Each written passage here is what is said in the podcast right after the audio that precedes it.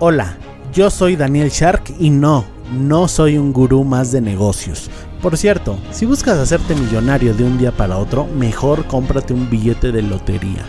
Tampoco te hablaré de la estrategia del Océano Azul, diferenciación, modelos de negocios, innovación, ventas, nada de eso. Para eso mejor regrésate a escuchar al señor con el saco de piñas.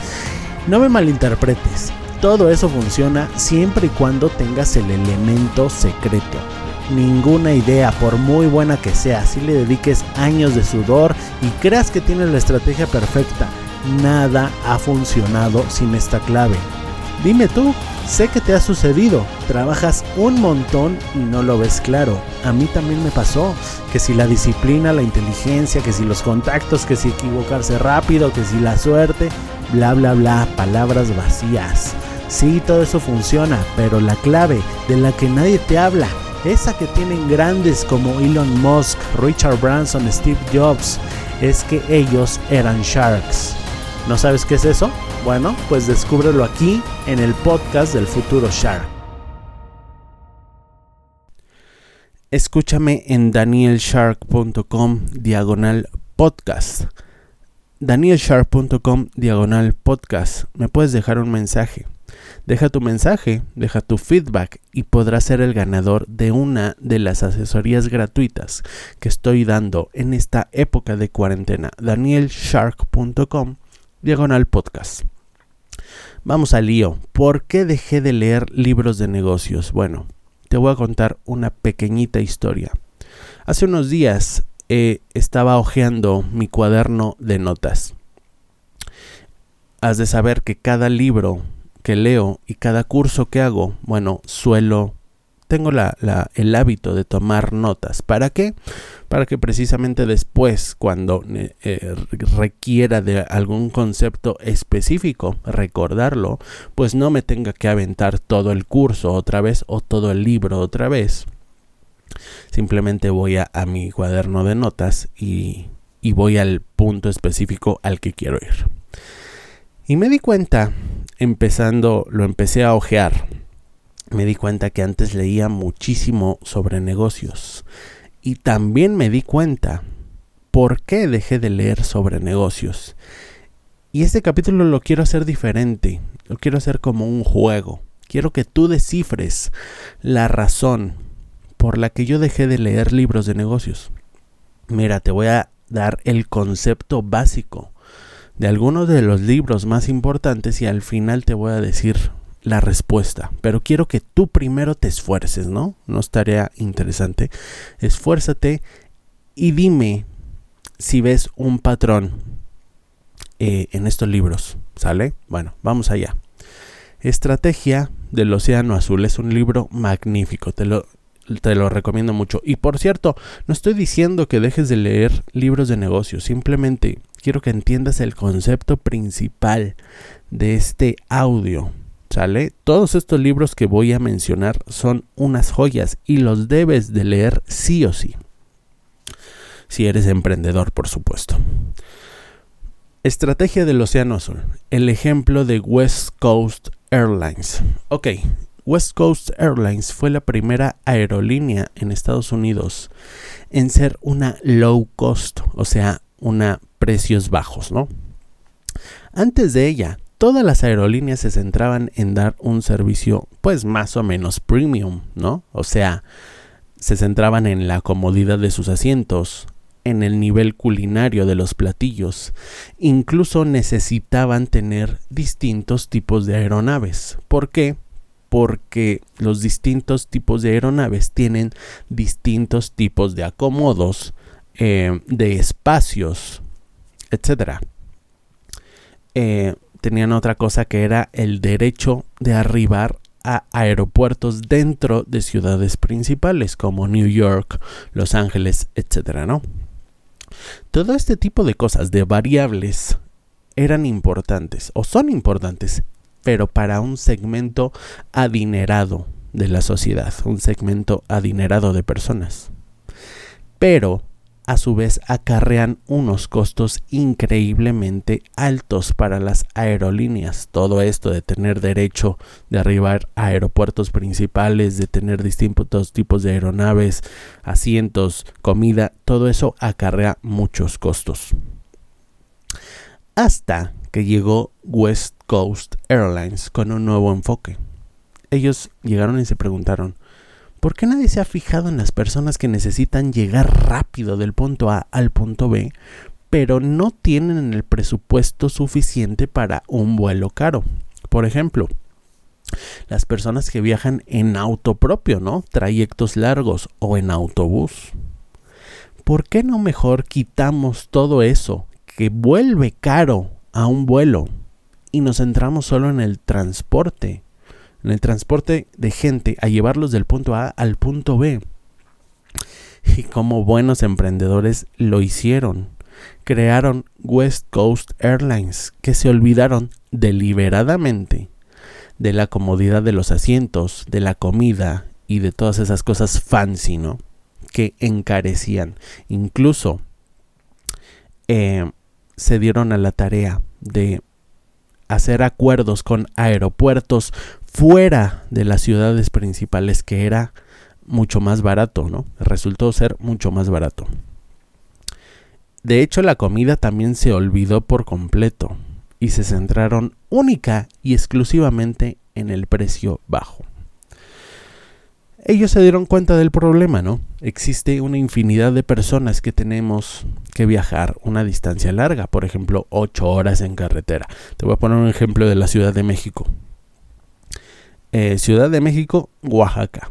Tiempo de, trayecto, 8 horas. Pero muchas personas no queremos estar sentados 8 horas, ¿no? Tampoco queremos gastar 100 o más de 100 dólares por un boleto de avión eh, para viajar en avión, obviamente. Para nosotros, la solución ideal es una aerolínea low cost. Y en México ya hay muchas low cost, ¿no? Ya hay muchas que copiaron este modelo de negocios. Ahí está Viva Aerobús, que es terrible para mí. Es como un autobús en el aire. Sin embargo, en trayectos cortos, bueno, cobra relevancia, aporta valor a la sociedad. Está Interjet, está Volaris. Eh, qué bueno que se, que se esparció este low cost este modelo de negocios low cost, ¿no? La moraleja aquí cuál es? Los ejecutivos de West Coast Airlines se dieron cuenta de que un problema no estaba siendo bien atendido, no estaba siendo bien resuelto y lo resolvieron. Así de simple, así de sencillo. Y ese fue un ejemplo del libro La estrategia del Océano Azul. Vamos al libro número 2, Michael Porter. Bueno, Michael Porter es el nombre del profesor. Él tiene varios libros buenos centrados sobre estrategia. Eh, y es un must, ¿eh? es una obligación estudiar al profesor Michael Porter. De verdad, si no lo has estudiado, ya te tardaste. Y vamos al punto. Según el profesor Michael Porter, existen dos estrategias genéricas, o sea, dos estrategias generales. En realidad hay más, ¿no? Pero se pueden resumir en dos. Número uno, liderazgo por costos, es decir, ser el más barato. Un ejemplo bien claro de esto es Walmart. Tú, eh, como dueño de una tienda o de un mini super, no puedes competir en precios con Walmart. ¿Por qué? Porque Walmart tiene unas condiciones muy ventajosas. En primer lugar, tiene una cantidad de dinero casi infinita que tú no vas a tener. Y por lo tanto, sus proveedores deben de estar en la obligación de darle unos precios bajos a Walmart, más bajos que tú.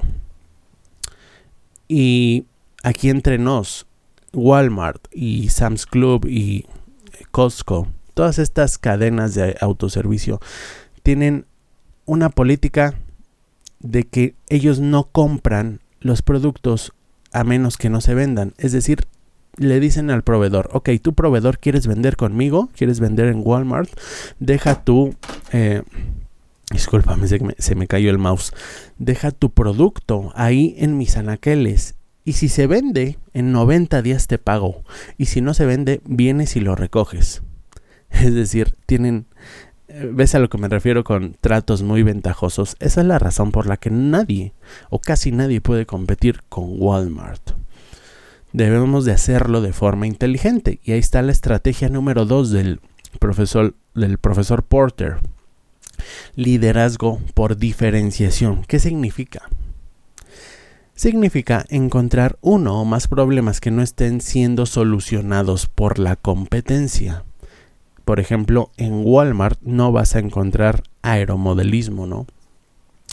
El aeromodelismo es una pues es un como arte, es muy bello. Yo fui fan de aeromodelismo durante un mes son estas piezas, eh, son como rompecabezas 3D, ¿no? Yo tengo un portaaviones y me tardé semanas y fue divertidísimo armarlo y pintarlo. Eso es aeromodelismo.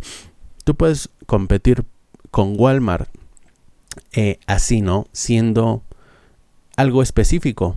En Walmart nadie va a encontrar eh, cosas tan específicas como aeromodelismo. Podrás encontrar un montón de juguetes de los más baratos pero aeromodelismo específicamente no vas a encontrar. Y como ese hay miles de ejemplos, ¿no? Resumen, si no compites por costos, compites por diferenciación. ¿Y qué significa la diferenciación? Bueno, significa encontrar un problema que Walmart, en este caso es un ejemplo, ¿no? Que Walmart no resuelva y resolverlo. Vamos al siguiente libro, se llama Bueno, Bonito y Carito. El autor es colombiano. Este autor tiene un concepto que se llama valor agregado. ¿Cuál es el problema? Que muchos dueños de negocios confundimos la palabra valor agregado con costo agregado. Te voy a poner un ejemplo, ¿no? Valor agregado es que Domino's Pizza te entregue tu pizza caliente en menos de 30 minutos o te devuelva tu dinero. Eso nos encanta a todos, ¿no? Em, un costo agregado sería que te la entregue con mariachis o con un, motociclista vestido de Lorenzo Lamas, ¿no? Tú, tú pagarías más, tú estarías dispuesto a pagar más si el repartidor de pizza te trae mariachis o cualquier otra cosa de esas? Yo creo que no, ¿no? Digo, a lo mejor algunas personas sí, pero la mayoría no. La, mayoría nos daría exactamente lo mismo. Em, ¿Sabes por qué sí creo que pagaríamos más? Porque nos las entreguen en menos de 30 minutos, ¿no? Por ejemplo, en 15. Ahí sí pagaríamos más. Pero vamos a dar un paso atrás. ¿Cómo le hizo Dominos para crear este valor agregado? Pues bueno, fácil, se dio cuenta de que el tiempo de entrega era un problema que las demás pizzerías no resolvían. Estoy hablando del pasado, ¿eh? Ahorita ya todo mundo entrega a domicilio, pero estoy hablando de hace, no sé, de 1980. Llegó Domino's Pizza y lo resolvió. Ahora tiene una competencia muy grande, ¿no? Little Caesars está desbancando a Domino's, pues ellos lo hacen más rápido aún. ¿Por qué? Porque llegas a Little Caesars y tienen pizzas ya listas para ser entregadas. Es prácticamente instantáneo. Y te voy a decir una cosa, un secretito. A mí no me gusta nada esa pizza de Little Caesars. Yo creo que hay una, debe de haber un balance entre sabor y velocidad, ¿no? Yo no estaría dispuesto a comprar una, es decir, he comprado pizzas de Little Caesars y no me han gustado, ¿no? Para mí el balance es importante. Pero bueno, esa es una opinión personal. Y vámonos con el último libro, Exo de Salim Ismail, Exponential Organizations. Es un libro brutal, ¿eh? brutal, te hace pensar en grande, ¿no? Te, te, dice prácticamente no pienses en restaurantes, no pienses en fondas, no pienses en estéticas. Piensa en un negocio que domine al mundo. Este libro te lo recomiendo sobre todo eh, desde ese apartado de la mentalidad. A veces los emprendedores tenemos mentes muy chiquitas y por ende nuestros negocios son tan chiquitos. Y bueno, vamos al lío. Salim Ismail, el autor, dice, la disrupción no se centra en destruir modelos de negocios actuales, perdón. Más bien la, disrupción es un efecto colateral de atender una necesidad mejor de lo que se estaba haciendo o de una forma diferente. Y te voy a poner un ejemplo bien clarito. Uber. ¿Cuál es la propuesta de valor de Uber? Tú dime. Es más, voy a dejar unos segundos aquí piensa cuál es la propuesta de valor. ¿Por qué amamos a Uber? Segundos. Es más, ponle pausa. ¿Ya lo pensaste? Bueno, dime la respuesta o dila en voz alta. Vamos a ver si es la misma. Yo creo, o mejor dicho, Salim Ismail cree que no es el transporte de personas. La propuesta de valor de Uber no es transportar personas, porque eso ya lo hacían los taxis, ya lo hacía el metro, ya lo hacía eh, tu propio auto, ¿no? Entonces piensa, la razón por la que preferimos Uber sobre los taxis es la predictibilidad. ¿Qué es esto? Con Uber sabemos de antemano quién nos va a llevar, cuántos viajes tiene, sus placas, su nombre, casi casi hasta su tipo de sangre, ¿no? Y mejor aún, mejor aún, ya sabemos cuánto nos va a cobrar.